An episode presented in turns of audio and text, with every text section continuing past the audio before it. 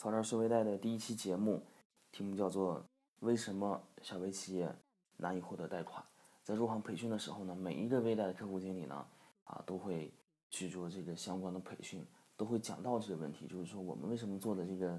微贷，呃，在传统银行的眼中呢，啊，这些小微企业他们难以获得贷款呢？理由有好多，常见的，比如说他们没有正规的抵押物，对吧？他们没有健全的一个财务报表，哎，等等。还有就是一些大的银行更愿意跟一些大型的央企、国企去打交道。那么当时呢，就是说，呃，我自己就有这样的疑问，就是说，哎，确实是我们做了这样的一个事情，给小微企业发放贷款，啊，那么为什么是由我们来做这个事情呢？而且在我的印象当中呢，我自己的年龄不大，啊，三十岁左右。那么在我的印象当中呢，这些小微企业是生机勃勃的，规模有大有小。那么在整个的一个啊社会的这个。体系当中呢，他们有着这个举足轻重的作用，包括在这个啊一系列的报道当中呢，也在描述他们这一个重要的作用。比如说占到的这个 GDP 也好，解决就业人数也好，啊解决这个税收也好，他们都是占到了这么一个啊非常重要的地位。那么为什么啊占到如此重要地位的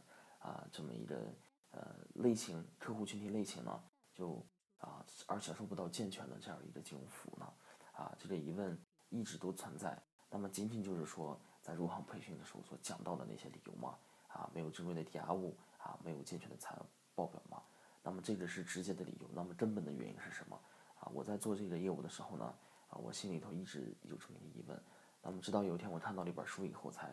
知道为什么会出现这样的情况。这本书是啊吴晓波写的，叫做《激荡三十年》，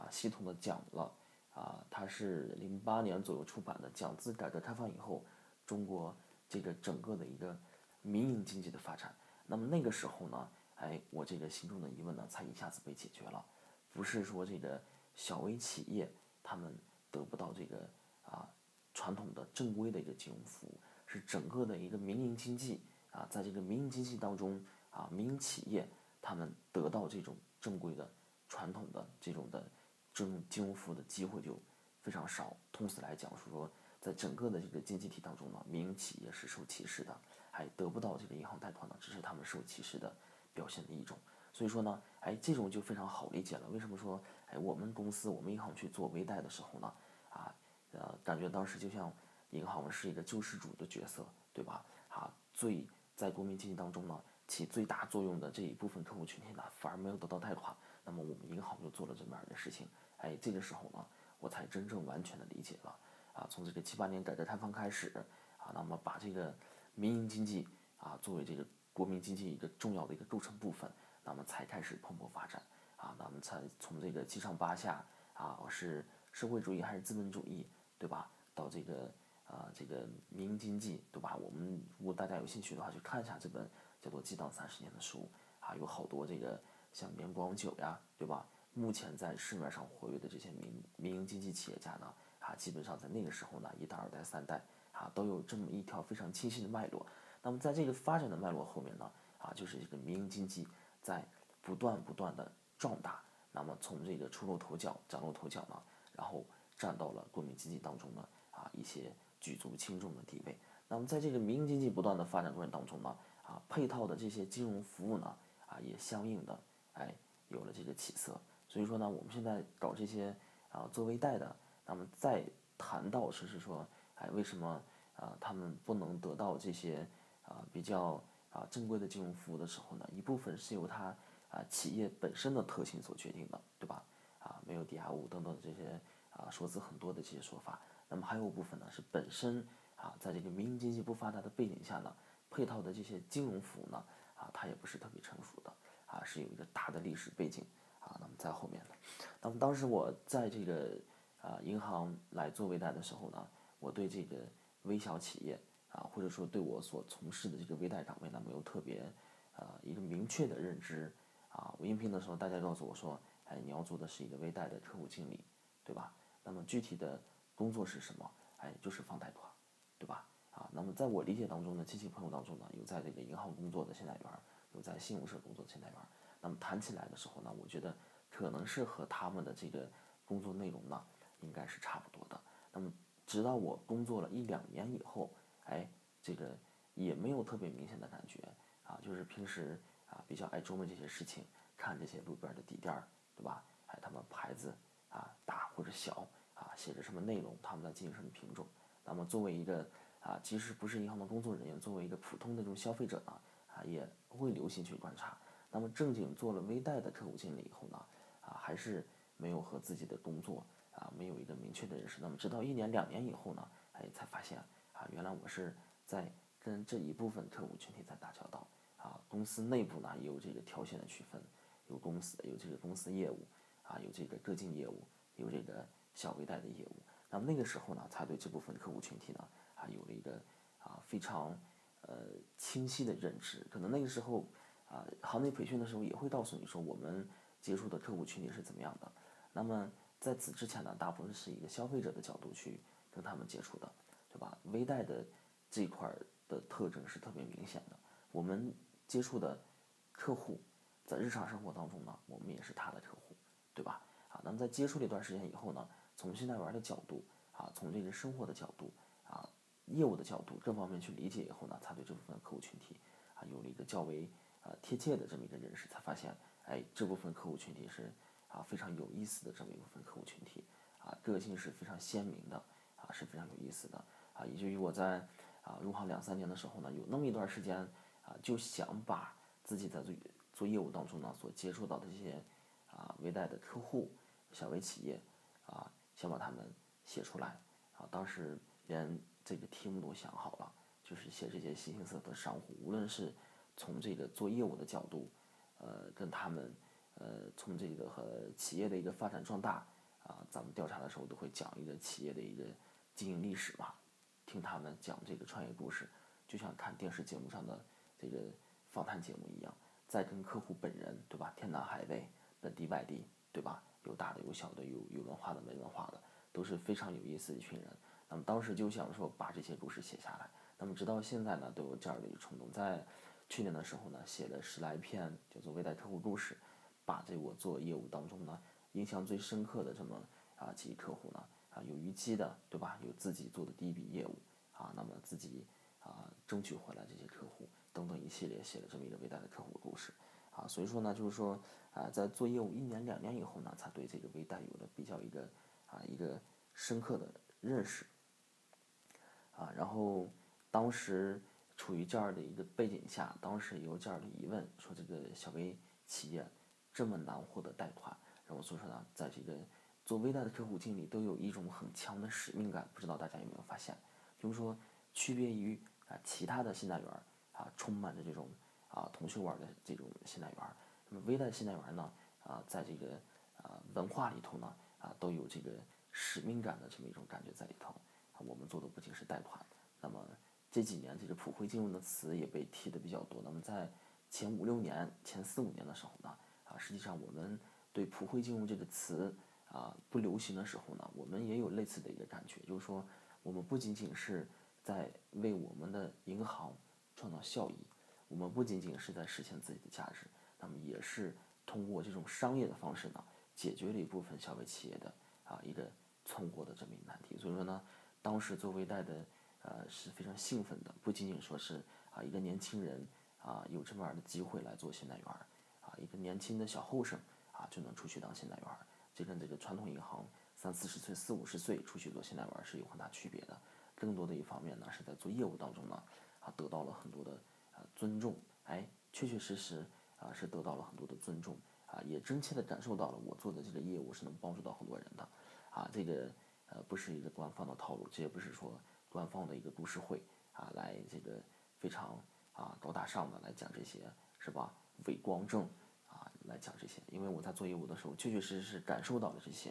啊这个客户给予的一个赞誉。那么我记得印象最深刻的时候是我在从业的第两三年的时候呢，啊有次打出租车往回走，然后这个出租车司机聊起来，一听说我是这个哎你是某某银行的信贷员，就觉得啊特别的感激，然后他给我讲这么一个故事，包括我们这个呃。银行在参加这个央视某台节目的时候呢，请到一个嘉宾来讲，就是说他自己企业经营最困难的时候呢，啊，也不小心得了病，啊，然后开销特别大，在企业经营困难的时候呢，哎，银行的微贷帮助了他。大部分人看这个节目的时候呢，觉得是啊，以为是安排好的。但是我当时看这节目的时候呢，我觉得是啊有真情实意在里头的。所以当时那出租车司机在我下车的时候呢，啊就坚决不问我要钱，就说，哎你们这个啊确实是特别好，啊你们的单位特别好，啊你们也是啊非常热心，啊非常优秀的这么一帮子啊小伙子小姑娘，啊非常不错，啊就是说已经到了这样的地步。我和他啊就是说之前不认识，那么他听说啊我就是这单位的现在员的时候呢，他所给予的足够的评价。啊，在我心里头呢，啊，有一种极强的一个自豪感。所以说，工作那几年呢，四五年呢，啊，不仅仅是，呃，工作上把业绩做好的一种成成就感，啊，也有一种这个啊使命感在里头，就觉得是我帮他们做业务，啊，不应该就是说，呃，简简单单的，哎，说是说是，啊，这种，呃，行或者不行，或者说把它单纯的当成一份工作去看，啊，更多时候呢，就有一股力量在支撑着你说，哎。你做的是一件啊很伟大的事情。那么现在想起来的话，用这样的很伟大的事情，啊很高尚的事情去形容的话，哎，可能还是有这个啊年轻单纯的意味在里头。但是在当时，在那三五年的时间里，确实是，呃，从这个心里头来讲呢，啊，确实是充满着呃这么一股自豪感，这么一股热情，啊这样的一个使命感在里头，啊一直督促着去把这个业务做好。那么草根收微贷呢？是我想从这个一个信贷员的角度，从业务实践的角度呢，来对这个微贷的全流程来做一个啊大概的一个呃个人的一个见解和个人的一个感悟啊，也算是我对自己五年微贷从业生涯的一个系统的总结吧啊，我也想啊大概的回顾一下这五年我做了什么啊，有什么东有什么地方做的不够，对吧？因为这个啊，无论是做微贷也好，不做微贷也好。啊，工作的这个呃内容